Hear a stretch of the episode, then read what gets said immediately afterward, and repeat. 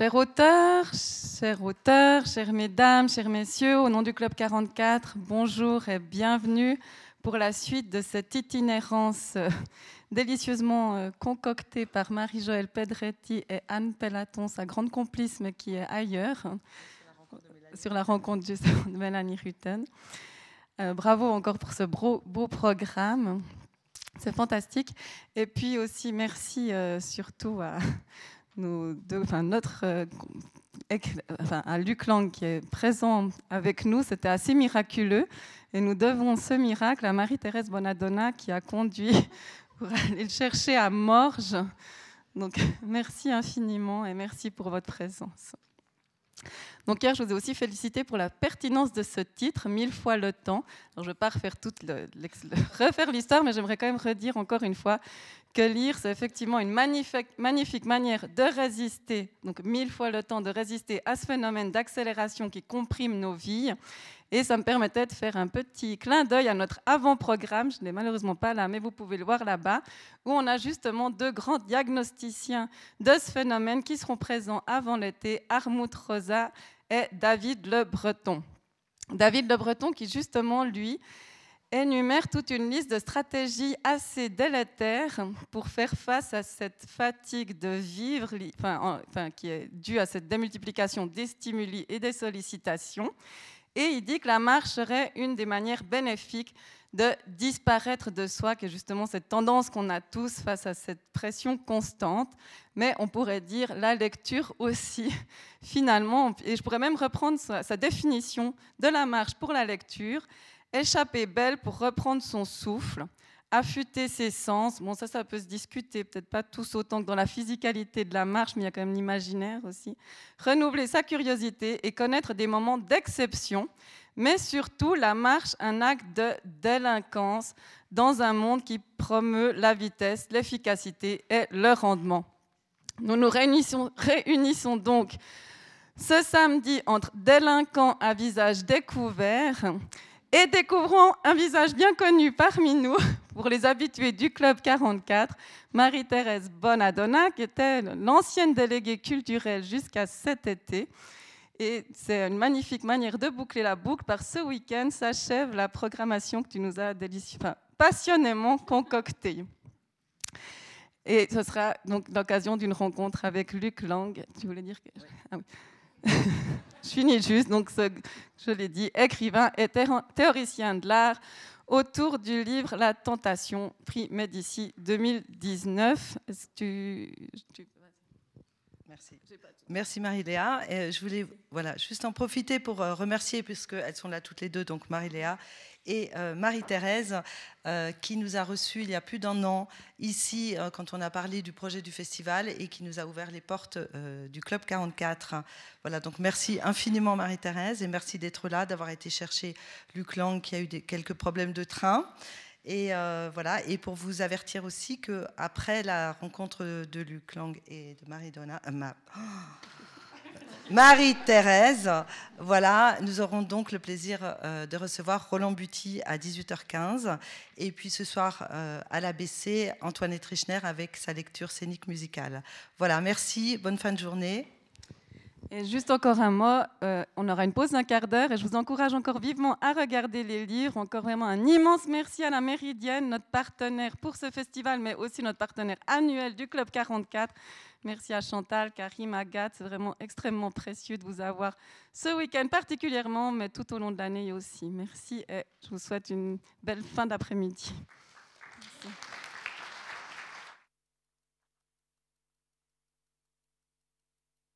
Mesdames et messieurs, on ne sait pas si vous dire bonjour ou bonsoir. Euh, merci d'être présent pour cette rencontre avec euh, Luc Lang. Euh, merci à Marie-Léa, Marie-Joëlle.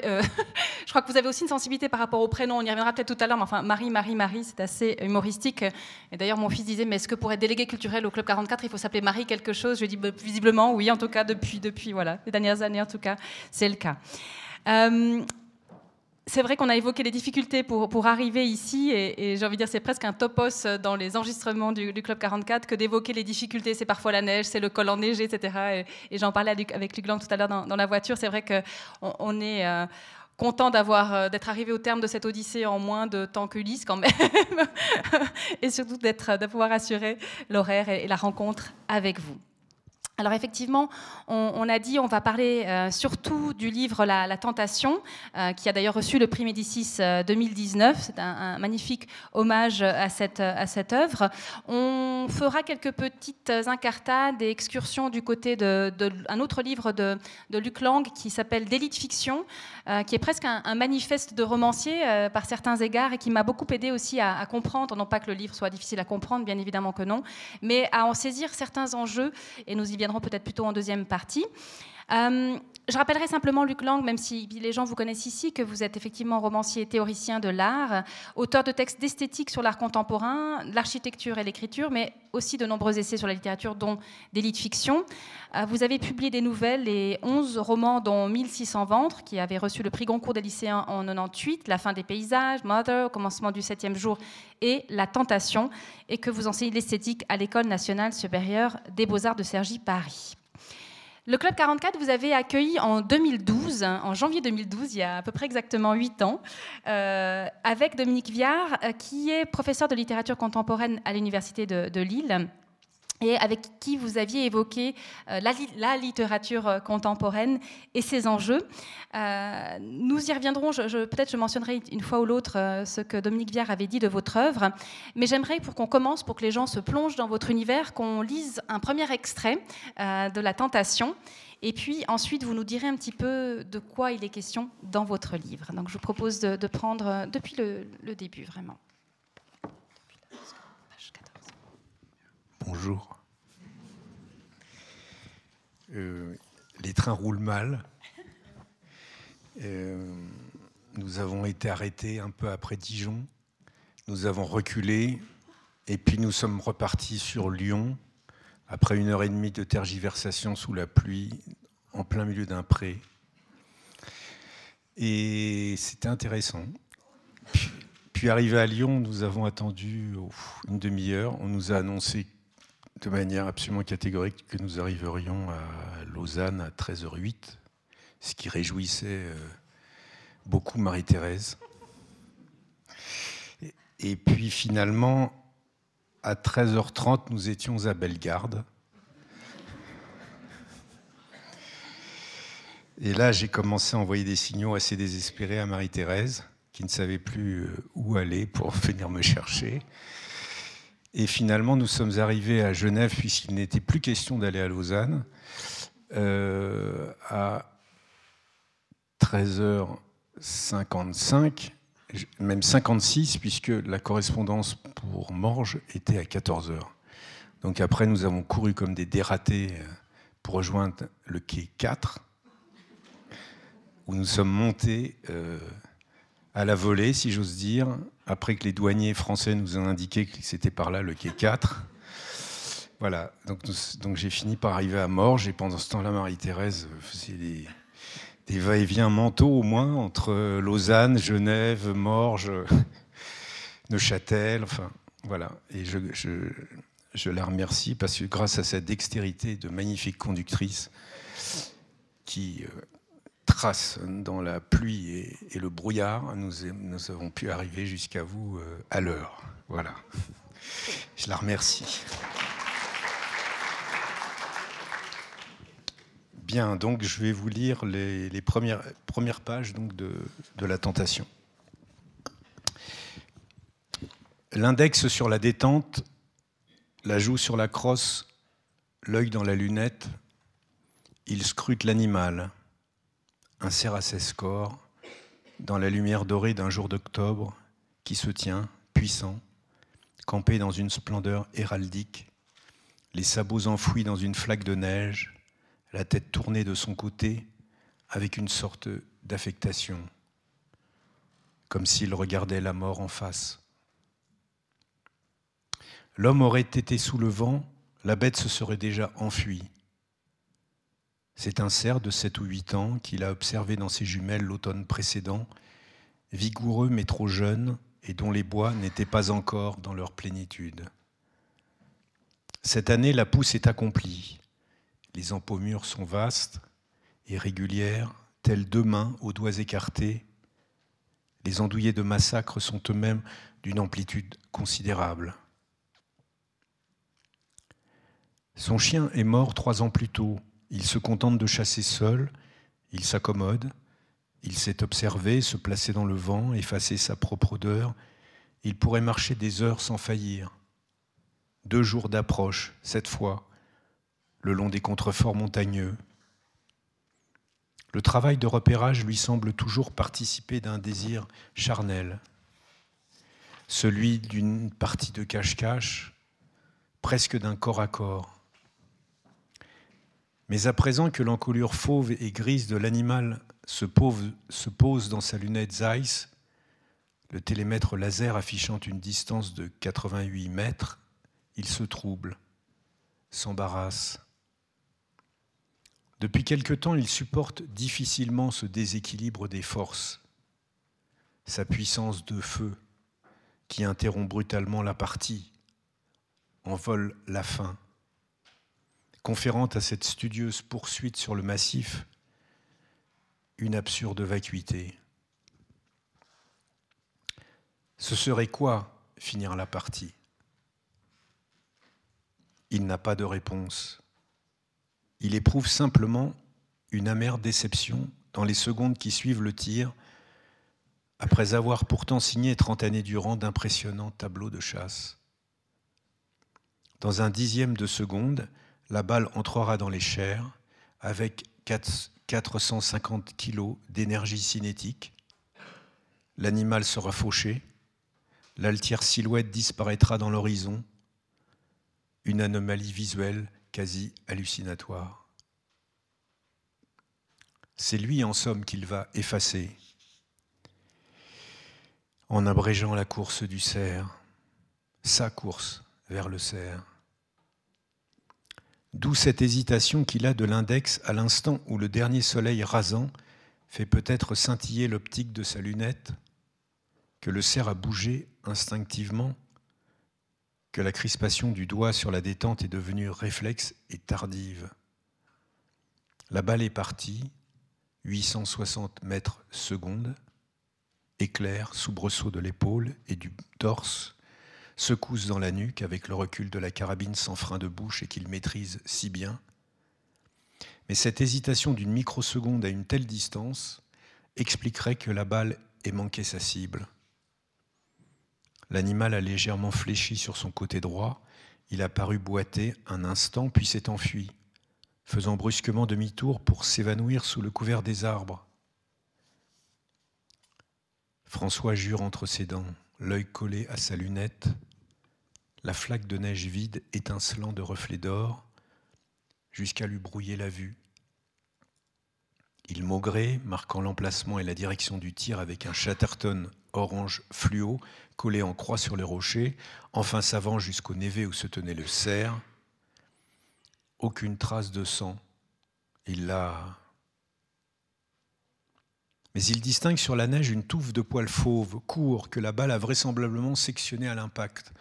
Il sait qu'on ne se précipite pas sur les traces d'une bête blessée, au risque d'embrouiller soi-même les pistes, l'animal courant en tous sens pour semer son prédateur. Il y a donc ses poils, mais pas d'esquilles d'os ni de moelle. Il se retourne, évalue l'emplacement du tir grâce au chatterton fluo qui vibre sur la roche il voit par où s'engouffrer sous le couvert des arbres. C'est à une cinquantaine de pas de l'Anchous qu'il découvre les premières traînées de sang sur les troncs des jeunes arbres, à hauteur de ceinture. Il est à présent certain d'avoir touché le cerf au cuisseau droit, la patte arrière gauche marquant fort sur le sol spongieux. C'est une balle haute de venaison. La blessure ne saigne pas nécessairement à l'impact, ni durant les premières foulées. Il poursuit l'exploration du sous-bois, repère de larges gouttes maculant les feuilles d'automne dans l'empreinte même de la patte blessée, plus loin de fines gouttelettes qui indiquent la direction prise, avec le sang qui luit, vermillon, sur le sol détrempé. L'animal a dévalé le contrefort à l'oblique, ses appuis sains sur l'aval pour ménager l'appui blessé. Il zigzague peu, ne s'éprouve pas traqué. François se tient maintenant à presque 300 mètres de l'Anchousse, une trop grande distance, il devrait appeler son ami Laurent, conducteur de chien de sang, afin de retrouver la bête blessée. Le téléphone n'a aucune connexion. Dans une heure, il fera nuit.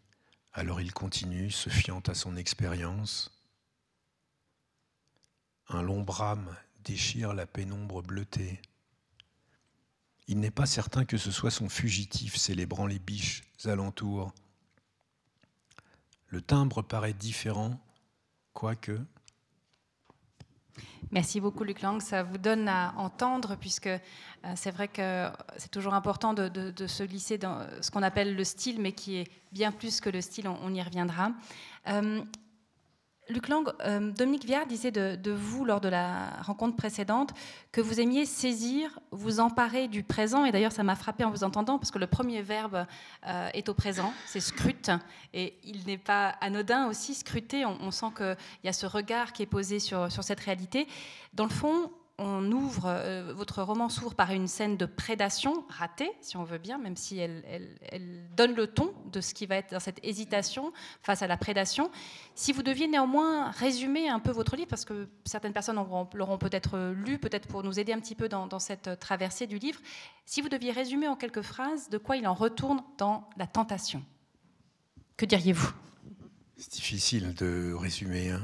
Euh, je, peux parler de, l'énergie du combustible du livre. Le combustible du livre, c'est euh, mes enfants devenant des adultes, en fait. Donc euh, c'est la question de la transmission. Et c'est cette stupéfaction, euh, pour ne pas dire cette sidération, quand d'un seul coup on découvre que nos enfants ne sont plus des enfants, mais sont des adultes, c'est-à-dire deviennent des êtres autres, indéterminés, libres, euh, inventant leur horizon, qu'on voit plus souvent de dos que de face, puisqu'ils s'éloignent vers l'horizon, avec une espèce euh, à la fois de, contentement d'avoir le sentiment qu'on a fait ce qu'on devait faire par rapport à eux, c'est-à-dire les éduquer, et puis en même temps une espèce de, de douleur de les voir s'éloigner, parce que bon, la maison se vide et qui en avais quatre, je dois dire que la maison s'est vraiment vidée. C'est beaucoup, quatre enfants qui partent. Et quand ils reviennent, d'ailleurs, euh, bah, il y a quatre corps euh, d'adultes. Et quatre corps d'adultes qui occupent l'espace, c'est pas du tout pareil que quatre enfants. Enfin, c'est quelque chose de. Et puis il y a aussi le fait que nos enfants nous immobilisent, quand ils sont adultes, ils nous immobilisent dans leur mémoire d'enfance. C'est-à-dire, euh, ils imaginent que nous, avons, que nous ne bougerons plus. C'est-à-dire que nous sommes des êtres fixes. On est fixés dans leur enfance, en fait. Et que c'est à eux maintenant qu'appartient le mouvement et le temps. Ça, c'est une chose aussi qui est très euh, surprenante. Et du coup, on a envie de leur montrer qu'on est encore vivant quand même et que, bon, on a peut-être encore un peu d'avenir. mais bon, c'est un truc euh, bizarre, comme c'est une expérience bizarre. Voilà, donc c'est ça le combustible du livre c'est cette question de cette découverte de, l'enfant devenu adulte. Et à partir de là, euh, évidemment, j'ai bon, pensé euh, à la tragédie grecque, puisque j'ai voulu faire un livre euh, où, d'une certaine façon, le, le, le, père et la mère n'arrivaient pas à comprendre comment leurs enfants étaient devenus de tels adultes. C'est-à-dire qu'ils avaient le sentiment que la transmission avait complètement échoué. Et euh, là, par contre, c'est pas vraiment mon expérience personnelle. J'ai l'impression, enfin, j'ai de la chance pour ma part. J'ai l'impression que les enfants, en fait, euh, euh, la transmission a eu lieu, si vous voulez, mais mais par contre, même si la transmission a eu lieu, elle passe par des formes qui n'ont plus rien à voir avec les miennes. Je pourrais citer l'exemple, par exemple, de la musique. Euh, j'ai dû casser beaucoup les oreilles de mes enfants avec le, jazz et la musique sacrée. Et, euh, et, eux qui écoutaient essentiellement du rap, je m'en suis aperçu quand on est parti aux États-Unis avec euh, les quatre. Moi, j'avais pas prévu d'emporter de musique, mais eux, ils avaient emporté tout ce qu'il fallait, et c'était que du rap. Et en même temps, donc du coup, j'en ai écouté, et je me suis aperçu qu'à travers les exigences qu'ils avaient sur les textes, à la fois sur la qualité littéraire, poétique ou, politique des textes, en fait, bah, la transmission avait eu lieu. Sauf qu'elle passait par des formes qui n'étaient pas du tout les miennes. là, dans le livre, évidemment, j'ai poussé la cruauté plus loin, en ce sens que la transmission apparemment ne s'est pas faite. Et que les enfants incarnent ce que j'appellerais le nouveau monde, c'est-à-dire en gros le capitalisme financier, et que les parents, alors la mère c'est plus dans un rapport extrêmement affectif, notamment au fils, euh, qui quand il quitte le domicile parental euh, euh, la, déporte du côté de quête mystique. En plus elle est italienne, elle a une culture religieuse forte, catholique, expressive donc. Et, elle part dans des, dans des espèces de quêtes mystiques, de couvent en couvent, d'abbaye en abbaye, de carmel en carmel. Euh, le père, lui, qui est chirurgien euh, et chasseur, donc, euh, est un homme qui a réussi. C'est un homme puissant, mais c'est un homme puissant de l'ancien monde. Il a, il, a, créé une clinique dans la banlieue lyonnaise. Il est chirurgien orthopédiste. Mais il a une espèce de, une certaine éthique de la médecine. Il n'essaye pas de faire spécifiquement de l'argent avec certains certains, euh, certaines spécialités médicales comme l'ophtalmologie, euh, l'esthétique, des choses comme ça. Il, continue à faire des médecines euh, fondamentales dans cette clinique, donc il a quand même des, exigences. Et, donc, il va se retrouver, il est la troisième génération de médecins dans sa famille, donc il, il, est absolument persuadé que, que ses enfants vont, vont faire médecine, ce qu'ils font au départ. Et puis le fils, en plein milieu de médecine, euh, décide de partir dans le droit financier, puis devient, euh, euh, devient un spéculateur de très haut niveau qui est appelé dans une banque, dans une des plus grandes banques de New York. La fille continue, elle, la médecine, mais à cause d'une histoire amoureuse, elle est totalement déportée dans un milieu qui n'est pas du tout le sien et qui est un milieu extrêmement délétère et violent. Et euh, donc le père va être pris d'une espèce de vertige devant euh, ce qu'il n'arrive pas à comprendre, c'est comment ses enfants incarnent un nouveau monde et euh, incarnent un nouveau monde que je trouve, moi qui suis de cette génération, extrêmement sauvage, extrêmement violent, qui est le monde d'aujourd'hui en fait. Et euh, le père, euh, puisque le point de vue, c'est le point de vue du père, euh, va non seulement avoir le sentiment qu'il est en train de finir, ce que nous avons tous le sentiment quand on voit nos enfants devenir adultes, c'est qu'on a quand même quelque chose de nous qui est en train de finir. on est des, des, personnes vieillissantes, on va dire. Et euh, ce qui est normal, hein, c'est-à-dire que les enfants prennent la relève en fait. Mais là, euh, ça se double évidemment d'une dimension euh, politique, économique et je dirais même de civilisation. C'est que c'est pas seulement un conflit de génération que j'ai voulu incarner dans ce livre, c'est vraiment un conflit de monde. C'est-à-dire que le monde que se mettent à incarner les enfants, c'est un monde qui signe la disparition d'une autre, et donc de celui du père et de la mère.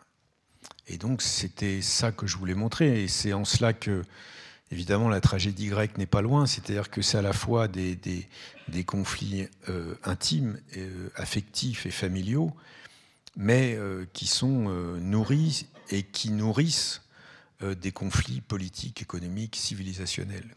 Des, basculements, si vous voulez, de, de monde. Et donc c'était ça vraiment l'enjeu du livre, c'est de montrer comment les enfants, ses propres enfants, devenaient euh, pour François et Maria les acteurs de la disparition de leur monde, puisqu'ils deviennent les acteurs du dépeçage même euh, de, de, ce qui était, euh, de ce qui était François dans sa puissance et, et ce qu'il incarnait. Voilà, si je peux un peu dire les enjeux du livre. Magnifique, on va y revenir en, plus en, les approfondissant un petit peu. Euh, effectivement, c'est un, monde qui, bascule et tout à l'heure, euh, il y a le mot cinétique qui est, ressorti dans ce que vous avez lu et j'ai envie de dire que c'est un roman cinétique, un, un, roman du mouvement. Alors, ils le sont peut-être tous par définition, je ne sais pas, mais là, c'est vrai qu'on sent un basculement. Il y a un mouvement, quelque chose de l'ordre d'une famille qui, qui, éclate. On a un mouvement presque centrifuge où le centre serait ce François Ray, ce médecin, ce représentant de et je pense que c'est pas forcément un hasard qu'on soit sur le, mode patriarcal d'une certaine façon. Hein. c'est lui le centre, et c'est ce centre qui est contesté par sa femme, par ses, enfants. Euh, il y a aussi ça me frappait aussi, vous parliez du monde des enfants qui est un monde sauvage. On y reviendra aussi sur la violence, sur le monde de l'argent. Et paradoxalement, et je reviens à, à cet incipit, on a ce cerf qui est présenté d'emblée comme une forme d'alter ego. Euh, ce rapport du chasseur au gibier, tout d'un coup est bousculé, euh, comme si ce monde sauvage et on le verra par la suite, est moins sauvage que ne l'est devenu le monde des hommes. Et là, on a l'impression, et je ne savais pas si c'était une préoccupation d'ordre écologique, parce que vous disiez euh, nos enfants euh, changent, nos, enfin nos enfants changent, nos enfants grandissent, ne sont pas simplement euh, des mini-nous, ils assument une nouvelle identité, mais le monde dans lequel ils vivent change. Mais ce monde-là, on peut être aussi inquiet du monde où on les laisse, du monde où ils vont se projeter. et je voulais savoir par rapport à ce rapport à l'animal, euh, on sent bien, il y a d'un côté un animal domestique, son chien qui est mort, et tout d'un coup, il y a cette rencontre avec ce cerf. Et ce cerf, d'ailleurs, qu'il va soigner. Il va le blesser, puis il va essayer de le sauver, en fait. On est quand même dans un sacré changement de, paradigme. J'avais, avant qu'on revienne à la famille, envie de, parler de ça, parce que, euh, dans le fond, c'est comme si d'un côté, effectivement, la, famille explose, les relations humaines deviennent extrêmement problématiques. Par contre, tout d'un coup, il y a un nouveau lien qui se tisse avec le monde sauvage, avec le monde des animaux. Oui, alors j'ai choisi le cerf en fait parce qu'il incarne à la fois la sauvagerie au sens étymologique du terme. Euh, et je voulais absolument que la nature soit extrêmement présente dans ce livre, mais il incarne aussi la culture parce que dans la, dans la civilisation européenne, le cerf a une place à la fois dans les mythologies grecques, mais aussi dans la chrétienté. Et donc, je voulais que ça. Le cerf est à la fois un être naturel et un être infiniment culturel pour nous. Et euh, je ne vais pas déflorer l'histoire, mais la manière dont, dont, ça se passe euh, ensuite assez tragiquement euh, manifeste bien que le rapport, à la nature euh, qu'incarne le nouveau monde est un rapport strictement instrumentaliste. C'est-à-dire que c'est juste une matière première qu'on utilise et qu'on rentabilise selon des, des, logiques euh, qui sont des logiques d'investissement et des logiques boursières. D'ailleurs, je fais juste un tout petit détour. Je suis en train de travailler en ce moment sur les espèces. que nous sommes des êtres de détour, donc ça tombe voilà, sur des espèces menacées en ce moment. Je travaille sur le. Je suis obsédé par les éléphants qui sont euh, braconnés euh, en Afrique notamment. Et, euh, et, et j'ai compris, c'était samedi en lisant un, un article, j'ai compris que l'imaginaire du mal allait au-delà de celui que je pouvais euh, exercer moi-même euh, en essayant de réfléchir à ce projet de roman. C'est que euh, actuellement, en fait, les braconniers, par exemple, qui, qui, tuent les rhinocéros pour récupérer les cornes, en fait, spéculent pas seulement sur le fait qu'ils travaillent avec des matériaux interdits, mais ils spéculent sur la, sur la disparition même des, des rhinocéros pour que les stocks de cornes puissent monter en prix. C'est-à-dire que la spéculation boursière, la logique boursière va même jusqu'à euh, souhaiter, désirer que ces espèces disparaissent. Parce qu'effectivement, les stocks qu'on aura ensuite vont euh, monter en prix de manière euh, formidable. Donc, là, on a un rapport, si vous voulez, à l'animal qui est complètement enfin qui est plus du tout culturel, si j'ose dire. Hein. C'est au sens, euh, au sens d'une culture humaniste, en tout cas. Si euh, reste un rapport culturel à cet animal, qui est le rhinocéros ou l'éléphant, c'est un rapport boursier. Alors c'est vrai que c'est humain, c'est culturel, la bourse, mais bon, c'est pas très humaniste. Donc je voulais, euh, je voulais mettre en place effectivement la présence très forte de la nature, mais très forte d'une nature qui est en même temps une culture. Hein. Pour nous, il n'y a rien à faire. On est des étrangers de la nature et on, sait bien, on sait bien ce que c'est que la Genèse, qui est un magnifique texte sur la manière dont Adam et Ève sont immédiatement chassés du jardin et que du coup ils sont des êtres immédiatement d'histoire et de culture. Et, euh, donc, euh, ce, qu'il se passe pour François, dans les pages que je vous ai lues, c'est que d'un seul coup, il n'arrive plus en fait à tirer. C'est-à-dire, il n'arrive plus à tuer les animaux alors qu'il a été un chasseur toute sa vie, comme l'étaient son père et son grand-père, mais il a été aussi un médecin. Il est aussi un médecin comme l'ont été son père et son grand-père. C'est-à-dire que là, il est, euh, sur il est sur une ligne de crête où il, où il, euh, il, commet des gestes chaque fois décisifs qui sont soit réparer les vivants, et là, il faut que ces gestes soient décisifs, soit euh, tuer des animaux de la façon la plus professionnelle possible, si j'ose dire, de manière à ce qu'ils ne souffrent pas. Donc il est aussi dans son travail de, tuer euh, dans, des gestes très décisifs.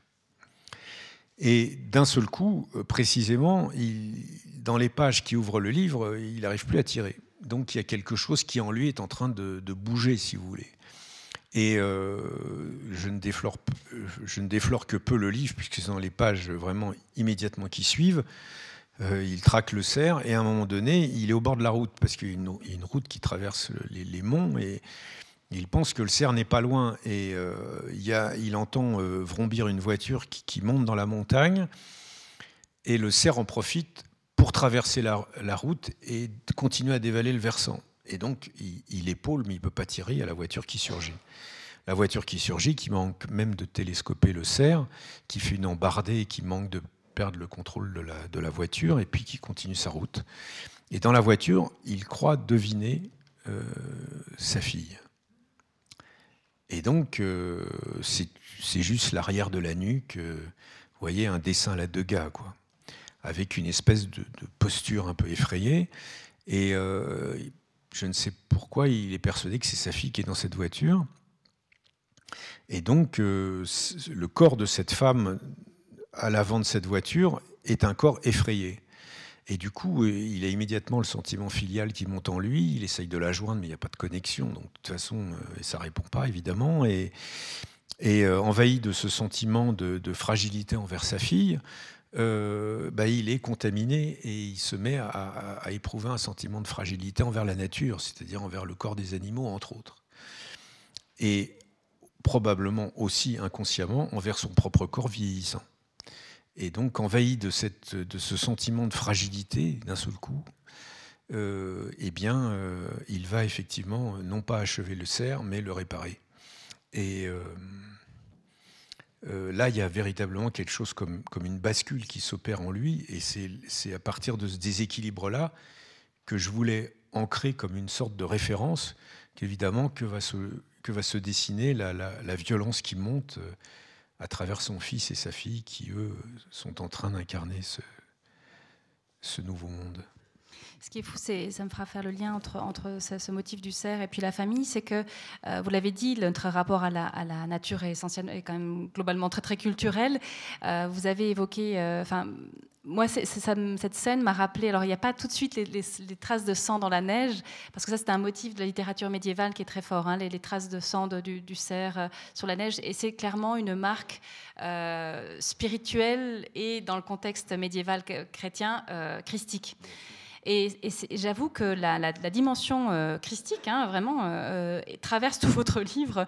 Et je me disais au début, mais non, c'est moi qui, veux plaquer ça pour des raisons qui m'échappent, peut-être par une culture médiévale. Mais, euh, et en fait, non, c'est extrêmement présent. Et j'ai réalisé aussi que la dimension presque enfin, spirituelle, voire mystique, est présente chez tous les personnages principaux. Alors, j'avais l'impression avec François Rey, le, narrateur, dans le fond, enfin le personnage principal, d'où, euh, pas le narrateur, pardon, de là où on voit les choses, euh, que c'est dans cette relation à la nature, peut-être à travers une, sensation de fragilité, mais on la retrouve, euh, vous l'avez évoqué tout à l'heure dans le personnage de, sa femme, Maria, avec son prénom aussi très marqué culturellement, qui vit une sorte de, conversion religieuse, alors qui, qui, n'est, qui qui est curieuse parce qu'elle se vit de manière assez euh, charnelle quand même, aussi bien avec lui, dans, ces moments d'exaltation. elle a tout d'un coup leur vie amoureuse, sexuelle, euh, voilà, connaît des, des, des, pics comme ça. De... C'est le catholicisme.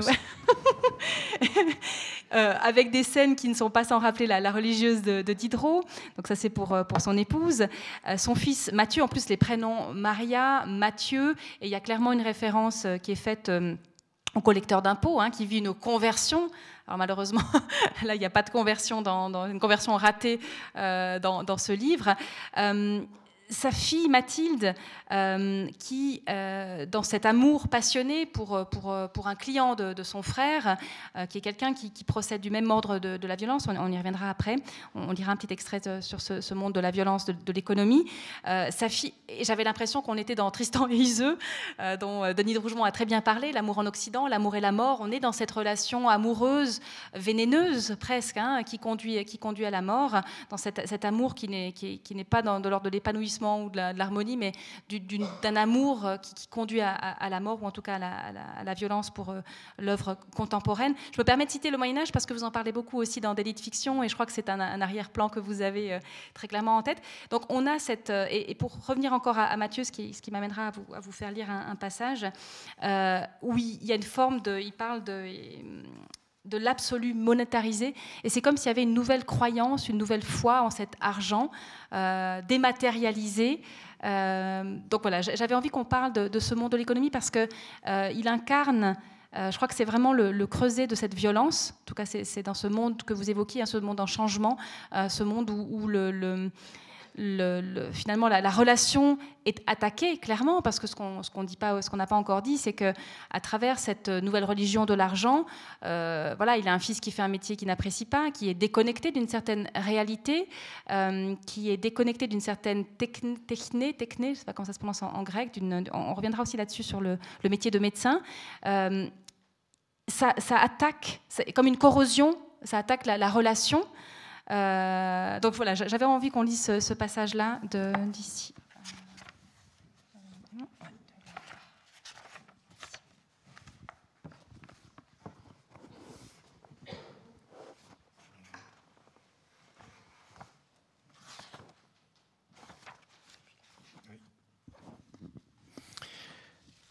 Lorsque Matthieu lui avait finalement confié à son père, hein, François, Lorsque Mathieu lui avait finalement confié qu'il étudiait le droit financier, son regard s'était brouillé. Il observait son fils, mais ne parvenait pas à l'identifier. Un visage, une voix, un corps si proche, mais dont il ne pouvait reconstituer l'histoire, le chemin ni la consistance. Tant la médecine nourrissait la nécessité du clan depuis trois générations. François avait à plusieurs reprises sollicité son frère Pierre, anesthésiste à l'hôpital Mondor dans l'Est parisien, qu'il raisonne son neveu. Mathieu restait inflexible. Quatre ans plus tard, en septembre 2009, il était recruté dans une banque d'affaires à Londres, manifestant très vite de sérieuses aptitudes, puisque, à 25 ans à peine, Plusieurs de ses clients lui avaient offert 15 jours durant une suite dans un palace de Saint-Moritz à table ouverte, avec un départ en jet privé et une limousine à disposition, en remerciement des gains très improbables qu'il leur avait permis sur l'ensemble de leur portefeuille. Il touchait des primes à l'intéressement de 300 à 400 000 euros annuels. Il gagnait surtout et déjà tellement plus d'argent que son père. Durant cette période londonienne, Mathieu ne daignait plus descendre à Lyon. François l'avait vu à trois reprises chez son frère à Paris. Il en avait ressenti un mal-être profond dont il ne pouvait définir les raisons. Son fils était emporté dans le tourbillon d'une rivière en crue. Il essayait de l'en sortir en l'agrippant par le col et les manches de sa veste de costume, mais il glissait entre ses mains comme un savon mouillé. Il s'était réveillé en apnée suffocant, échappé des profondeurs liquides. Ce rêve l'avait hanté longtemps. Un mot en avait éclos, bizarrement perpendiculaire, qui s'imposait sans cesse à son esprit, le chiffre. Il y avait eu cette soirée chez Pierre en décembre 2014, oui, c'est ça, juste avant que... Bref, François évoquait Cerbère, son Bruno du Jura, une race de chiens noirs qu'on dressait souvent comme chien de rouge ou chien de sang, qui avait débusqué une trace de chevreuil blessé datant de l'avant-veille alors qu'elle avait eu le loisir de se mélanger à d'autres traces. Et Mathieu, traversé par une analogie incongrue, avait articulé avec quelle délectation 58 millions de dollars. De quoi tu parles? D'un chien De chasse Qui flaire l'or? Non, d'apparence gonflable, orange, en acier inox, 3 mètres de haut. Il cherche l'image sur son iPhone, la montre à son oncle et son père. En effet, une forme de chien sorti d'un dessin animé de Walt Disney, ou encore des doigts habiles d'un faiseur d'animaux en ballon gonflable, une sculpture de Jeff Koons mise aux enchères, un record absolu pour l'œuvre d'un artiste vivant, proférer ce chiffre, 58 millions de dollars, donnait tout son sens à l'objet, son seul et unique sens, songea-t-il, d'un vide abyssal comme le chiffre qui ouvrait à l'infini des nombres. Un sens aussi court, une forme aussi pauvre, c'était vouloir se payer le vide infini sidéral. Ce gadget inox atteignant un prix qui échappait à la représentation, qui en cela seulement devenait hypnotique, comme de contempler la mort en face. Une façon nouvelle en somme d'appréhender la métaphysique, du moins pour Matthieu qui semblait plus que jamais animé d'un étrange désir d'atteindre à l'absolu monétarisé. François ne pouvait plus retenir son fils par la manche. Ça glissait entre ses doigts, un corps et une étoffe trop lisses comme la soie ou la laine de ses costumes ce fils qui fuit, ce monde qui, lui échappe à François. Euh, il y a une chose qui revient beaucoup, beaucoup dans, les gestes. Que, enfin, justement, il y a une description des gestes qui est extrêmement précise. Ça peut prendre des, paragraphes entiers. On sent bien que son fils, lui, il est un peu hors sol. Il, gère des choses un petit peu abstraites, par contre, qui ramènent beaucoup d'argent. Est-ce qu'il euh, y a dans, ces deux mondes différents, la place du geste est différente. Est-ce que pour vous, il y a une dignité humaine euh, ou en tout cas pour François, au geste précis, à, l'ancrage aussi au, réel, au concret? Euh, est-ce que c'est aussi une chose qui les oppose, ce rapport à la réalité, euh, qui est, enfin voilà, d'un côté l'abstraction, avec l'art qui lui correspond peut-être aussi, et de l'autre le monde réel, le monde des gestes? Il y a, une extrême précision dans, dans, les descriptions que vous en faites. Oui, c'est pour ça d'ailleurs que, je voulais que la nature soit si présente à la fois par la présence des corps animaux, et puis que les corps humains soient également très présents à travers la pratique de chirurgien de, François. Euh, et, et, quand vous parlez des gestes, vous me faites très plaisir, évidemment, euh, puisque les gestes, c'est les gestes des métiers. Et euh, les métiers disparaissent. Et c'est d'ailleurs ce que lui dit son fils. Il lui dit Mais papa, tes mains sont obsolètes. Avec l'intelligence artificielle et la robotique, bientôt, on n'aura plus besoin de toi pour, pour opérer. Donc il y a, il y a effectivement euh, la disparition des métiers. Euh, au profit de, évidemment de la robotique. Euh, le passage à la 5G, on sait bien que ça va avoir des conséquences énormes sur notre quotidien. Et euh, avec la disparition des métiers et la disparition des gestes, euh, je pense qu'il y a aussi quelque chose qui se met en place, c'est la disparition des corps, qu'ils soient animaux ou humains. Quand je parle de la disparition des corps, euh, c'est à la fois métaphorique et, et, et concret. moi qui roule à moto tout le temps, le nombre de piétons que j'essaye, jusqu'à maintenant j'ai réussi, à éviter, euh, quand ils traversent la rue, les yeux rivés sur leurs écrans, c'est très très très fou. quoi. C'est-à-dire que c'est comme si ces gens-là n'avaient pas de corps, en fait. Comme si la réalité était dans l'écran Et la réalité étant dans l'écran, ils peuvent traverser impunément la rue sans que personne les écrase. Évidemment que la réalité qui va arbitrer de savoir, enfin ce qui va arbitrer de savoir où est la réalité, c'est-à-dire est-ce que la réalité elle est dans leur corps traversant la rue ou elle est dans l'écran, il n'y a pas de doute que si je leur roule dessus à moto, euh, c'est la réalité, c'est celle de leur corps. Hein, j'aime beaucoup cette, euh, définition que, que, que Bergson donne du présent. Il dit le présent est insaisissable puisque le temps qu'on le nomme, il est déjà du passé. Donc nous vivons entre un passé et un futur, mais le présent est de l'ordre de l'insaisissable. Mais, ajoute-t-il, et ça c'est magnifique, il ajoute, la seule euh, réalité du présent, c'est notre corps. Et effectivement, nous ne vivons pas en tant que corps physique et en tant que pensée, nous ne vivons pas ni au passé ni au futur, nous vivons au présent. Hein, et euh, on peut mourir d'une seconde à l'autre, mais euh, le présent, c'est bien notre corps vivant. Et notre corps vivant n'est vivant qu'au présent. Et effectivement, euh, cette absorption de plus en plus addictive et de plus en plus aliénée sur les écrans font disparaître les corps. C'est-à-dire que les gens n'ont plus jamais conscience qu'ils sont dans leur corps. Et ça leur permet effectivement de traverser les rues sans jamais regarder euh, ce qui se passe dans la rue, enfin sur la chaussée. Quoi. Et ça, c'est pour moi vraiment une disparition des corps en tant que notion.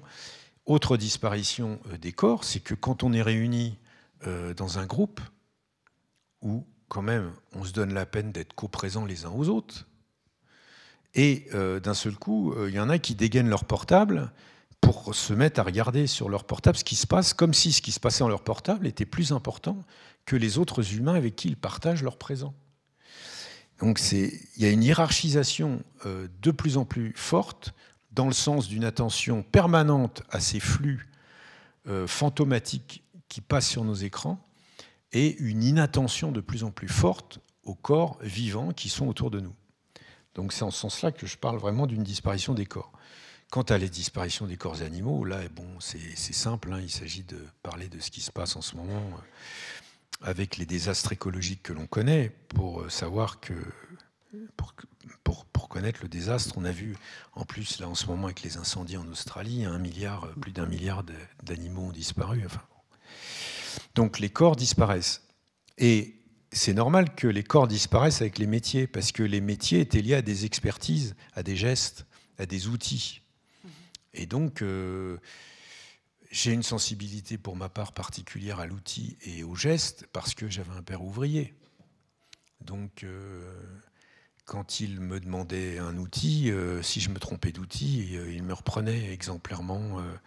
je cite toujours ce cas, mais parce qu'il est, il est, frappant. Il me demandait une lime, je lui passais une râpe. Alors il me disait, mais non, c'est pas une, pas une lime, ça c'est une râpe, c'est pour le bois. Alors effectivement, c'est c'est pour un usage presque pareil, mais c'est pas pareil de travailler avec le bois et de travailler avec le fer. Et quand il plaçait, la place, quand il plaçait une pièce dans l'étau pour la travailler, il était ajusteur, donc il faisait une mécanique de, grande précision. Euh, quand, il, euh, quand il disposait la pièce dans l'étau pour la travailler, ça m'énervait parce que j'avais hâte qu'il répare le vélo. Alors je me disais, mais qu'est-ce qu'il fait à passer la pièce dans les taux là? J'ai l'impression qu'il prenait un temps infini, alors qu'en en fait, il faisait juste ce qu'il fallait faire pour, euh, pour bien euh, travailler la pièce. Ce que j'ai compris, évidemment, après coup. Donc, il y a à la fois des gestes, il y a un métier, il y a des, il y a des, il y a des outils. évidemment, euh, en faisant disparaître ça, eh bien, les corps aussi se retirent. Et à partir du moment où on est dans une espèce de fascination pour l'automatisme,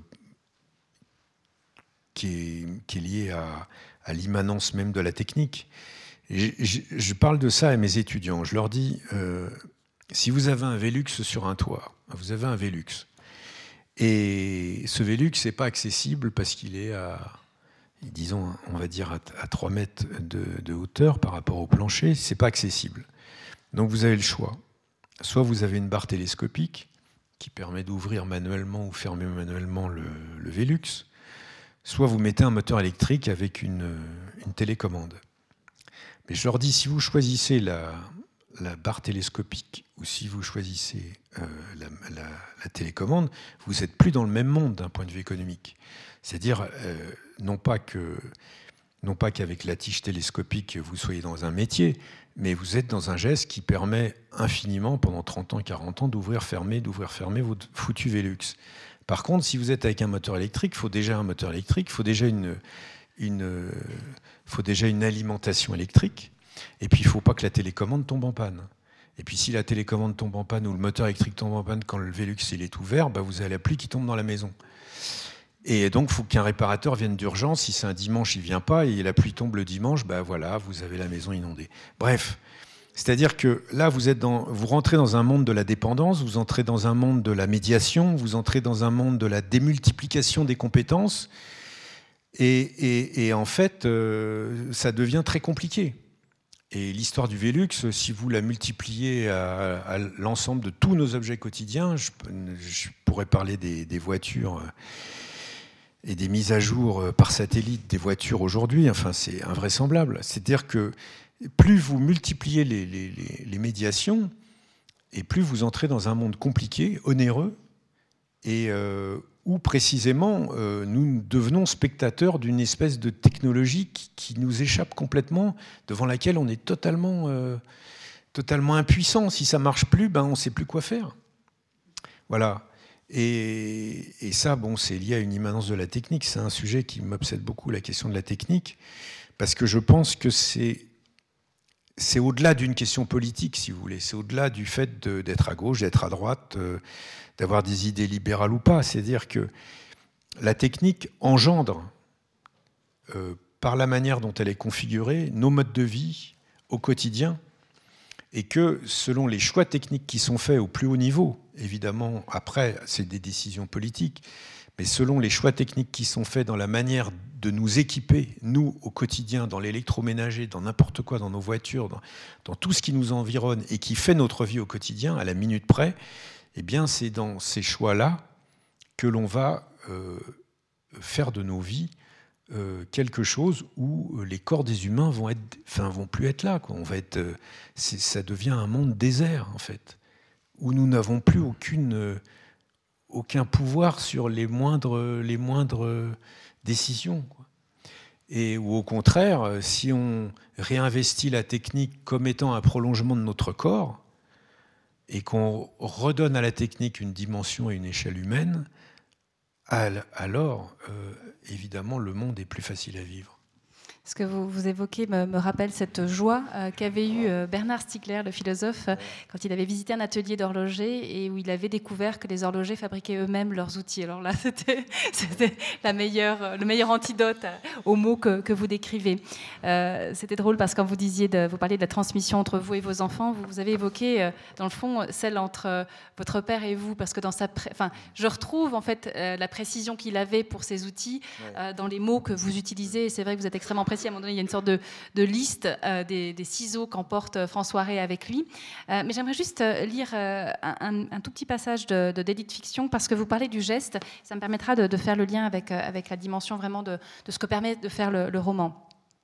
Ce n'est donc pas araser le geste que je souhaite, c'est au contraire le faire vivre au lecteur comme une expérience charnelle. C'est l'écrire dans toute son expérience physique, sensible, dans toute sa folle intelligence, sa splendeur créatrice son horreur. Ça fait aussi le lien avec ce que disait Marie-Léa tout à l'heure, dans le fait que euh, la sensibilité est évidemment présente aussi, euh, qu'on affûte aussi ses sens en lisant. Et ça me permet de vous amener à la, question qui est, beaucoup traitée dans, dans des fiction, c'est de ce qu'on arrive à faire avec, euh, qu'est-ce que c'est que faire roman, dans cette capacité à organiser les choses que nous vivons.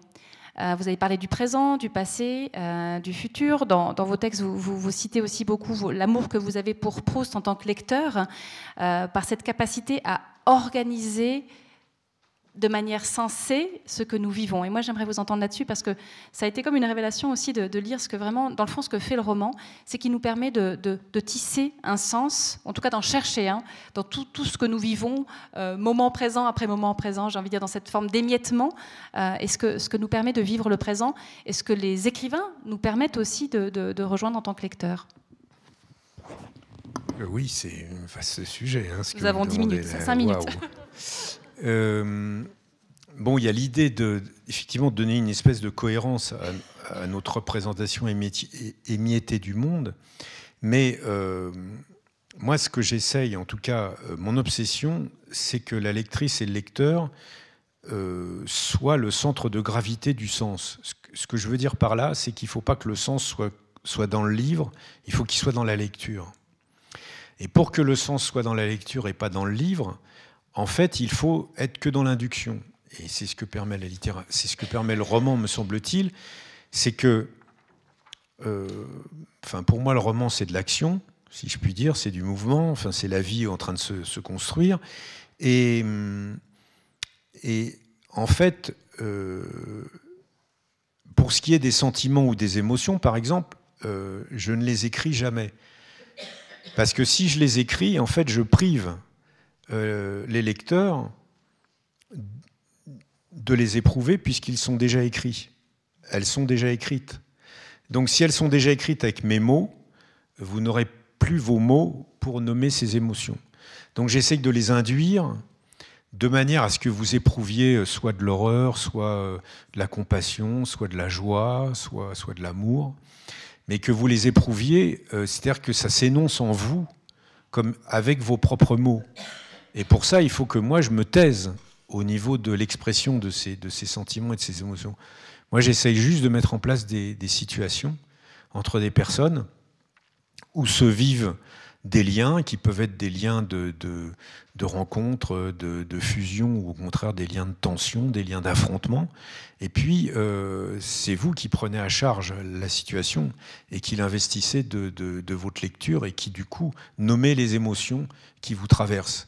De manière à ce que, effectivement, euh, vous, êtes, vous êtes investi euh, de faire sens à partir de ce que vous lisez. Et et, ne pas être et ne pas être non plus euh, comment dire abstrait. C'est-à-dire que si je vous dis euh, j'attache le cheval euh, au poteau, bon bah j'attache le cheval au poteau.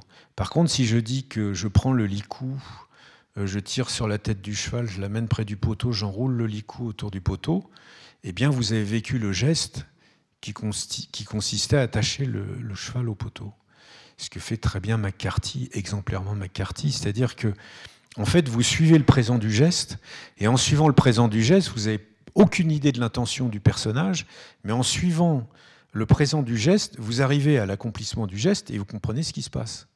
Mais du coup, plutôt que de dire il attache le cheval au poteau, eh bien, euh, vous, vous, vous épousez le geste, et c'est vous qui le faites, en fait.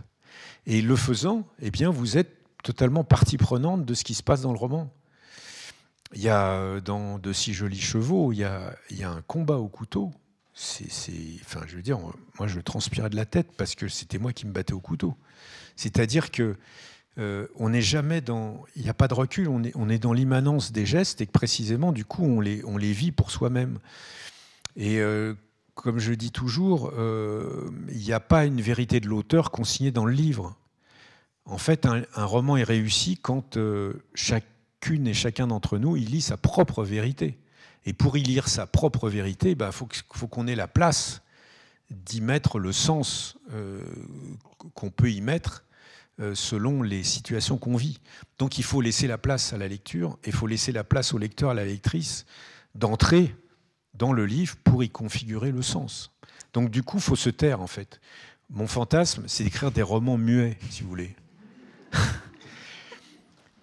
je trouve que les cinéastes ont beaucoup de chance. Parce que vous avez des films, pendant des films, il y a des ouvertures de films, pendant un quart de 20 minutes, vous n'avez pas une parole. Et en fait, vous comprenez absolument tout ce qui se passe. Pourquoi? Parce que vous avez l'image, vous avez les décors, vous avez les costumes, vous avez les personnes, vous avez tout, quoi. Vous avez les gestes. Enfin, il y a plein de films comme ça.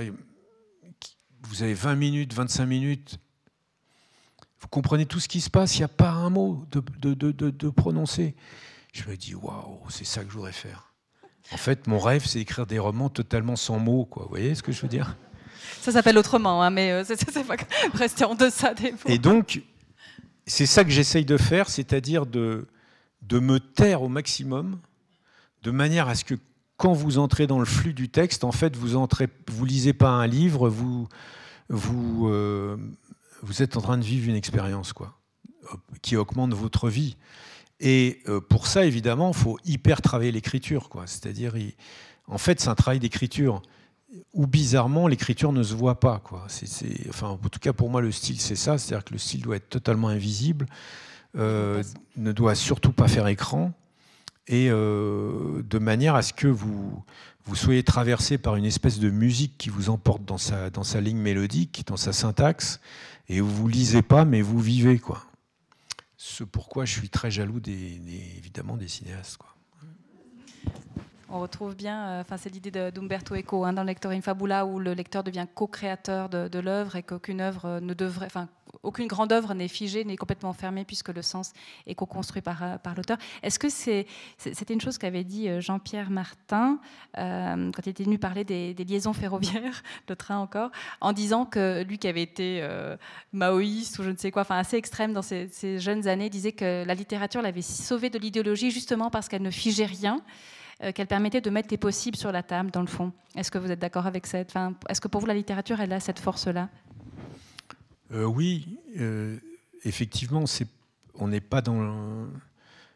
Enfin, moi, j'essaye de, évidemment de transmettre des, des, comment dire, des, des formes de résistance ou des formes de, de, de comment dire, de de consternation, d'horreur euh, devant, devant certaines situations qui, qui, relèvent de notre réalité euh, contemporaine, et, en cela euh, de faire réagir les lecteurs. Mais encore une fois, c'est dans la lecture que les positions se prennent. Mais le rôle de la littérature, en fait, n'est pas de prendre position, je crois. C'est-à-dire que la littérature, elle essaye de mettre en, en situation euh, à la fois elle essaye de faire monde, mais en faisant monde, elle met en situation des rapports de force. Et puis ensuite, bah, c'est dans la lecture qu'on va prendre position. Et c'est normal que dans la lecture, on prenne position. Parce qu'on doit prendre position. On est des citoyens, on doit prendre position. Mais, euh, la littérature, elle n'est pas là pour prendre position. Sinon, euh, elle devient démonstrative, elle devient, une leçon. Et je ne pense pas du tout que ce soit le rôle de la littérature. C'est peut-être parce qu'elle ouvre un espace de liberté qu'elle devient, euh, comme le dit Paul Ricoeur, que vous citez en épigraphe, euh, lieu de danger, en fait, parce que tout d'un coup, elle peut remettre en question l'existant. Je crois qu'on arrive au bout de la, cette première partie. Je crois que maintenant, vous, on aura un petit moment pour euh, quelques questions. Je ne sais pas si c'est Marie-Léa, si tu veux faire passer le micro, pour que, voilà, pour en tout cas poursuivre cette discussion avec vous, pour que vous soyez co-créateur de, de l'événement. Préparez vos questions. Est-ce qu'il y a une question?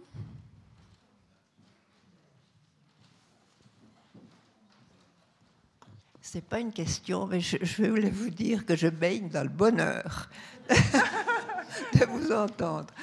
Mais quand, on est comme ça, qu'on refuse d'aller trop loin, enfin, pour moi, c'est aller trop loin, euh, on est tout de suite rejeté on fait, on s'occupe plus de vous. Vous êtes plus au courant, voyez? Vous entendez quoi par trop loin? Ben, dans, la vie de tous les jours, déjà. Si on refuse d'être dans un groupe WhatsApp, par exemple. Oui, c'est difficile. Oui, c'est difficile. Je ne sais pas comment c'est chez vous, mais en France, par exemple, les impôts, maintenant, on va être obligé de les payer. On est obligé depuis un an de les payer par Internet. Donc c'est invraisemblable parce qu'il y a des gens qui n'ont pas forcément d'ordinateur chez eux. Quoi. Et donc on est obligé maintenant de, payer ses impôts par Internet. Euh, quand on veut prendre des rendez-vous avec les professeurs à l'école quand on est parent, euh, ou quand on veut voir les, notes ou les, commentaires des, profs, bah, on a un code d'accès et puis il faut aller sur Internet. Donc ça, si c'est pas de la c'est pas de la prescription, ça. Là, c'est pas c'est une dictature technique. C'est une dictature technique qui nous qui nous enjoint de de, de, de, de, nous configurer par rapport à, à un monde qui n'est pas forcément celui qu'on veut. Là, ça y est, les feuilles de salaire dans la fonction publique ne sont plus sur papier. Donc si on veut consulter sa feuille de salaire, il faut aller sur Internet. Donc ça, c'est bien des mesures extrêmement euh, autoritaires. si ça, si c'est pas une dictature technique, je sais pas comment c'est. Et c'est évidemment par là que vous formatez les gens et que vous les, et que vous les contraignez à, euh, opérer euh, d'une certaine façon dans leur rapport au monde. Il y a, des très très beaux textes de Gunther Anders là-dessus, sur la question de la technique. Hein, dans l'obsolescence de l'homme, le sous-titre c'est la disparition la disparition de la vie à l'ère de la troisième révolution industrielle. C'est magnifique comme texte, et euh, où il parle des machines, c'est-à-dire il parle de la manière dont les machines... Euh, euh, l'immanence de la machine, c'est de connecter toutes les machines ensemble. Ce qui fait qu'on n'arrive plus qu'à une grande machine, où toutes les petites machines ne sont plus autonomes les unes des autres, deviennent des maillons de la grande machine. Et effectivement, la, euh, comment dire, la technique n'aime pas les machines autonomes. Donc effectivement, il faut faire disparaître les CD, il faut faire disparaître les tourne-disques, il faut faire disparaître... Euh, c'est-à-dire que, pourquoi? Parce qu'il faut se connecter sur un flux commun. Bon, moi, mon club vidéo de, où il y avait 8000 titres, il est en train de fermer. Ben, j'allais chez eux, on discutait cinéma, je, louais des CD, des DVD, et puis j'allais chez moi, je me passais les DVD. Ils me disent on peut plus parce que maintenant les gens avec euh, Netflix, avec bon, c'est-à-dire que non pas que dans Netflix il passe pas des bonnes choses, c'est pas la question, mais ça veut dire que vous cassez le lien social qui était celui d'aller euh, passer euh, discuter 30 minutes de, cinéma avec les loueurs de DVD, et puis eh ben, vous êtes connecté de chez vous, et puis vous, vous, passez les films que vous voulez. C'est-à-dire que en fait il n'y a plus d'objets. Hein, c'est comme la disparition des corps, c'est la disparition des objets. Et puis tout, passe par des flux. Le fait que dans les, dans les voitures, il y a de moins en moins de, lecteurs de DVD, de, lecteurs de CD pour la musique. Donc maintenant, euh, il, faut, euh, il faut brancher Internet sur le, sur l'autoradio, entre guillemets, ça s'appelle plus un autoradio, je sais même plus comment ça s'appelle, pour avoir de la musique. C'est-à-dire, vous passez par des flux qui appartiennent à tout le monde, mais qui appartiennent à personne, évidemment, sauf à ceux qui les, tiennent. Et donc, euh, il n'y a plus d'objets autonomes. Et moins il y a d'objets autonomes, plus, vous entrez dans la grande machine. Et plus vous entrez dans la grande machine, et, et en plus, on n'a pas le choix. Quoi. On peut pas... Et c'est ça, c'est-à-dire rendre les machines les moins autonomes les unes des autres et les plus connectées les unes aux autres. Et les voitures, c'est exemplaire, les voitures avec les mises à jour euh, par le cloud. Donc euh, les voitures deviennent juste des maillons de mise à jour. Vous voyez? Donc ça nous rend de plus en plus dépendants d'une espèce de, machin, de cloud qui... Euh, devant lequel on est très impuissant, puisqu'aujourd'hui, euh, même changer une ampoule de phare, ça coûte 300 euros, parce que pour arriver à l'ampoule de phare, faut... alors qu'une ampoule de phare sur une voiture euh, d'il y a 30 ans, euh, ça coûte 2 balles, et puis ça met 5 minutes à changer. quoi. Donc en fait, on est dans une espèce d'hypermédiation et d'hyper-prolifération d'une complexification technique absolument hallucinante, qui nous entraîne dans des tracas. enfin, c'est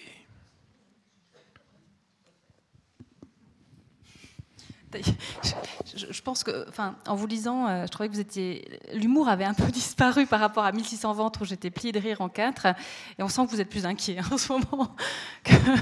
Enfin, je, rigole quand même. Hein, mais, c'est pour ça que j'ai voulu qu'on rie au début, au début de la rencontre. Hein. sais pas beaucoup. Oui, oui, non, non, sans celui-là, non, non, on rit pas beaucoup. Mais c'est vrai qu'enfin, on n'est pas quand même dans un monde particulièrement marrant, quoi. C'est pas. Je ne sais pas, en Suisse, on n'a peut-être pas le même ressenti que, c'est peut-être encore une espèce de, petit, paradis, je ne sais pas, hein. fiscal en tout cas. Mais euh, je peux vous dire, en France, on rigole pas, quoi. En France, on rigole pas, quoi. En France, c'est très, très, très, très, très dur. Très, très dur en France. Très, très dur. On avait ce qui s'appelait la République. Vous savez, la République, la Respublica. La République, c'est la chose publique, qui appartient au public. Et nous avions des services publics. Et ces services publics permettaient de compenser les différences de, revenus entre les gens riches et les gens pauvres. Donc les gens pauvres pouvaient être soignés correctement, avaient une éducation dans les écoles correctes, pouvaient se déplacer facilement. Voilà, ça, c'est vraiment en train de totalement disparaître. Donc la République, ne sais pas si elle est en marche, mais je peux vous dire que...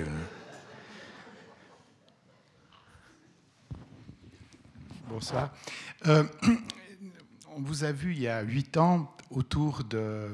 Vous êtes venu aussi au lycée Blaise Sandrard. C'était euh, Liverpool et puis la fin des paysages. C'était des romans extrêmement élaborés, complexes. Euh, on ne se voyait pas forcément tenté de faire lire ce genre de livre à des lycéens. Et puis voilà que euh, vous revenez à la charge avec La Tentation, qui m'a complètement sidéré dans la mesure où euh, comment se fait-il que ce livre a reçu un tel prix? Il a visiblement du succès, il doit se vendre. Puis en même temps, si on le lit attentivement, quelque part on se dit, mais vous êtes en train de, détruire ce bel outil qu'est le, roman dans le déroulement du temps. Il y a quelque chose de, sidérant, notamment la fin. Il y a quelque chose de laisser complètement perplexe un lecteur habituel. Et, pourtant, ça passe. On est complètement pris dans, non pas dans la tentation, mais dans une sorte d'engrenage qui fait qu'on n'arrive pas à lâcher le livre. Qu'est-ce qui a fait dans, votre évolution d'écrivain d'arriver à, cette perfection en quelque sorte? Merci, c'est très gentil à vous. Que puis-je répondre après? Euh, Je me sens très héritier du nouveau roman, enfin en tout cas, même si le nouveau roman ne veut pas dire grand-chose, mais je me sens très héritier de quelques romans euh, de cette époque-là. Euh, l'un de Butor qui s'appelle La modification, et l'autre de Rob Grillet qui s'appelle euh, La jalousie. Et, euh, et en même temps, c'est loin après, hein, c'est 50 ans après. Mais euh, en fait, j'avais envie, je suis obsédé par la question de la répétition, la question de la circularité, et je trouve qu'on est des êtres quand même très circulaires, puisque on revient tout le temps sur nos souvenirs, on revient tout le temps, enfin, on est des êtres de mémoire, hein, c'est quand même ce qui nous caractérise particulièrement. Et donc on revient tout le temps sur, euh, sur des, des, événements du passé, et on sait bien que euh, ces événements du passé ne se colorent pas de la même façon selon le présent qui les convoque. Il y a des moments euh, où on les convoque sur le mode de la, de la nostalgie, de la mélancolie, ou de la joie, ou de la tristesse. Et donc, selon euh, le présent qui les convoque, on ne les convoque pas de la même façon. Et puis, quand on voit qu'on a partagé euh, avec quelques personnes des, certains souvenirs, on s'aperçoit qu'ils n'ont pas la même couleur selon les personnes, et que donc la vérité circule entre toutes les personnes qui ont partagé ce souvenir. Et donc, c'était ça que je voulais faire dans celui-ci, c'est-à-dire, c'est pour ça que c'est une structure circulaire, je voulais qu'on revienne sur certaines scènes, du livre, je voulais qu'on revienne sur certaines chronologies, mais qu'on y revienne de manière décalée, de manière à ce que dans la mémoire de la lecture, eh bien dans la mémoire de la lecture, progressivement, ça s'épaissit. Et du coup, les scènes s'épaississent. Il y a des facettes qu'on n'avait pas vues au début, qu'on voit après. Et du coup, on, est dans une situation véritablement d'enquêteur. Quand, vous dites, euh, et je vous en remercie, quand vous dites qu'on est pris dans l'engrenage, on est pris dans l'engrenage en fait de quelqu'un qui enquête qui enquête sur la, sur la vérité et l'épaisseur de ce qui s'est vraiment passé. Et on arrive au, bout d'un moment à, emboîter euh, les bouts les uns avec les autres. Et donc l'idée de la répétition au sens de l'éternel retour de Nietzsche, c'est-à-dire on, revient au même point, mais pas tout à fait au, pas tout à fait au même étage. Quoi, hein. Donc on revient au même point sans revenir au même point. Et donc ça s'épaissit, ça s'emboîte, et progressivement ça, ça construit euh, une vérité de plus en plus euh, massive, épaisse. Et euh, bon, je sais que la dernière partie perturbe beaucoup les lectrices et les lecteurs. en fait, je voulais mimer, pour vous donner l'intention, pour celles et ceux qui l'ont lu, mais je, ne déflorerai rien de l'histoire pour celles et ceux qui ne l'ont pas lu. je voulais, dans la quatrième partie, reproduire le mouvement circulaire de la deuxième par rapport à la première. C'est-à-dire la deuxième partie reprend euh, en partie la première, avec d'autres de nouveaux éléments qui apparaissent et qui s'emboîtent les uns avec les autres. Et je voulais, dans la quatrième partie, mimer ce commencement de même mouvement d'une quatrième, quatrième partie qui reprendrait la troisième. Et, euh, et, qui confirmait, et qui confirmait ce qui s'était passé en la troisième. Sauf qu'en la confirmant, dans, en confirmant cette troisième partie, elle dotait François d'un projet qui était un projet de père, un projet affectif, qui était celui d'être charitable envers sa fille. Donc ça le, ça le, il, parle de, il pense à Peggy à ce moment-là. et, il n'est pas tout à fait au bord du désespoir et il est, euh, et il est en train d'avoir une espèce de projet de se dire il faut que pour ma fille je reste un refuge, il faut que pour ma fille je sois charitable, etc. etc. Bon. Et euh, du coup, pour moi, ça confirmait l'échec que la troisième partie racontait, et ça confirmait pour moi euh, tout ce potentiel affectif, enfin pas de potentiel, toute cette charge affective qu'il avait mis sans qu'on s'en soit rendu compte dans la troisième partie, rendant la troisième partie encore plus tragique. Mais une fois que j'ai fini de l'écrire, je me suis dit finalement, on pourrait imaginer que ça invalide la tragédie de la troisième partie et que finalement ça ne soit pas passé comme ça parce qu'en fait il dormait sur le parking et qu'il arrivait. Euh, voilà. Et je me suis dit, bon, ben, je vais laisser l'ambiguïté parce que tant mieux s'il y a cette ambiguïté finalement, même si je au départ je ne l'ai pas voulu. Mais bon, j'espère que je n'ai rien défloré. J'ai été très. Est-ce qu'il y a encore une question Qu'on s'arrête là? Peut-être qu'il faut prendre le micro, madame. L'écriture pour vous, ça semble tellement analyse. Ça semble tellement vous semblez tellement analyser le tout. Pour vous, ce n'est pas un besoin, un don, un instinct? Quand vous écrivez un livre, comment vous l'écrivez? Il, y, a un canevas, il y a, vous savez ce que vous voulez euh, transmettre? Il n'y a rien du tout. Mais ça semble tellement analysé, tout ce que vous réfléchissez tellement. Oui, mais c'est après coup, en fait. Vous savez, euh, ceux qui parlent le mieux de la peinture, ce sont les peintres. Pourquoi? Parce qu'ils en parlent après coup. Vous lisez Matisse, euh, Propos écrits sur l'art, vous lisez Fontana, euh, vous lisez Courbet. Pourquoi ils parlent très bien de leur travail? Parce qu'ils en parlent d'une manière technique. Mais pourquoi ils en parlent d'une manière technique? Parce qu'ils ont fait les choses. Donc ils savent en parler. C'est tout simplement ça. Mais ce qui informe leur, leur, leur parole, c'est le travail, c'est le faire qui informe leur parole. Mais il n'y a pas de il n'y a pas de comment dire. Euh, le projet au départ, il n'y a rien quoi. Enfin, moi, je veux dire, euh, celui-ci, La Tentation, euh, je rentre d'une librairie du fin fond de la Champagne, de nuit en voiture, il pleut, je suis dans les labours en moment de l'automne, et je ne sais pas pourquoi, je pense à un cerf qui traverse la route. C'est ça qui démarre le livre. Donc vous voyez, c'est quand même faible hein, comme démarrage. On ne vous dit pas ce que le voyage aujourd'hui va produire comme... Là, ça va être 600 pages. donc, vous voyez, c'est pas. Euh, en fait, c'est pas je pense et, donc j'écris, c'est j'écris et donc je pense. C'est parce qu'on écrit qu'on pense, c'est pas parce qu'on pense qu'on écrit, parce que ce qu'on pense, on pense à rien en fait. C'est-à-dire que la pensée est faible, hein, c'est ça que je veux dire. C'est-à-dire que c'est le, c'est le travail qui, qui fabrique de la pensée, c'est pas la pensée qui fabrique le travail. Et, ce qui me permet de vous parler de ces choses de manière très précise, vous semble-t-il, ou de manière très informée, vous semble-t-il, ou de manière très théorique, vous semble-t-il, c'est totalement après coup. C'est totalement après coup, parce que quand je pars, je ne sais pas où je vais, je ne sais pas ce que je vais raconter, je ne sais pas quels sont les personnages, et, euh, et vraiment, je ne sais pas du tout où je vais. Mais c'est aussi ça qu'il faut tenter. C'est-à-dire, euh, vous êtes dans une espèce de vide et il y a des journées où il ne se passe rien. Quand vous êtes devant la page, il ne se passe rien. Quoi.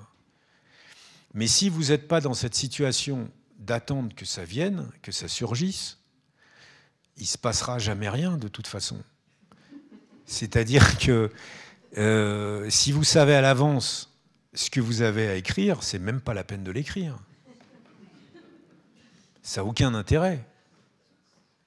Vous voyez ce que je veux dire? Parce que si vous savez à l'avance, bah, ça veut dire que tout le monde le sait déjà à l'avance. Vous voyez ce que je veux dire? Enfin, je veux dire par là que quand vous commencez, quand vous commencez à écrire, comme précisément, c'est un peu comme si je vous disais, est-ce que vous connaissez votre vie à l'avance quoi? Vous connaissez pas votre vie à l'avance, et tant mieux, parce qu'on est des êtres d'espoir, comme dirait Peggy. Et si on n'était pas des êtres d'espoir, euh, ben, euh, la vie serait impossible, invivable. Parce qu'on ne sait pas de quoi demain est fait, si bien presque qu'on ne sait pas de quoi demain est fait qu'on est des êtres d'espoir. eh bien, il faut que quand le livre s'écrit, on ne sache pas ce qui va s'écrire, parce que c'est précisément là que va naître la surprise. Et si la surprise naît pour celui ou celle qui écrit, elle naîtra pour celui ou celle qui lit. Vous voyez? Donc il faut être dans le, faut jeter dans le vide, quoi, et puis euh, essayer de construire un truc, quoi. Une homothétie de l'espoir, si j'ose ce terme mathématique. Oui. Je crois qu'on doit s'arrêter là. Merci beaucoup à Luc Lang, c'était absolument passionnant. Merci à vous pour votre attention et vos questions. Et puis bah, bonne suite de festival à toutes et à tous.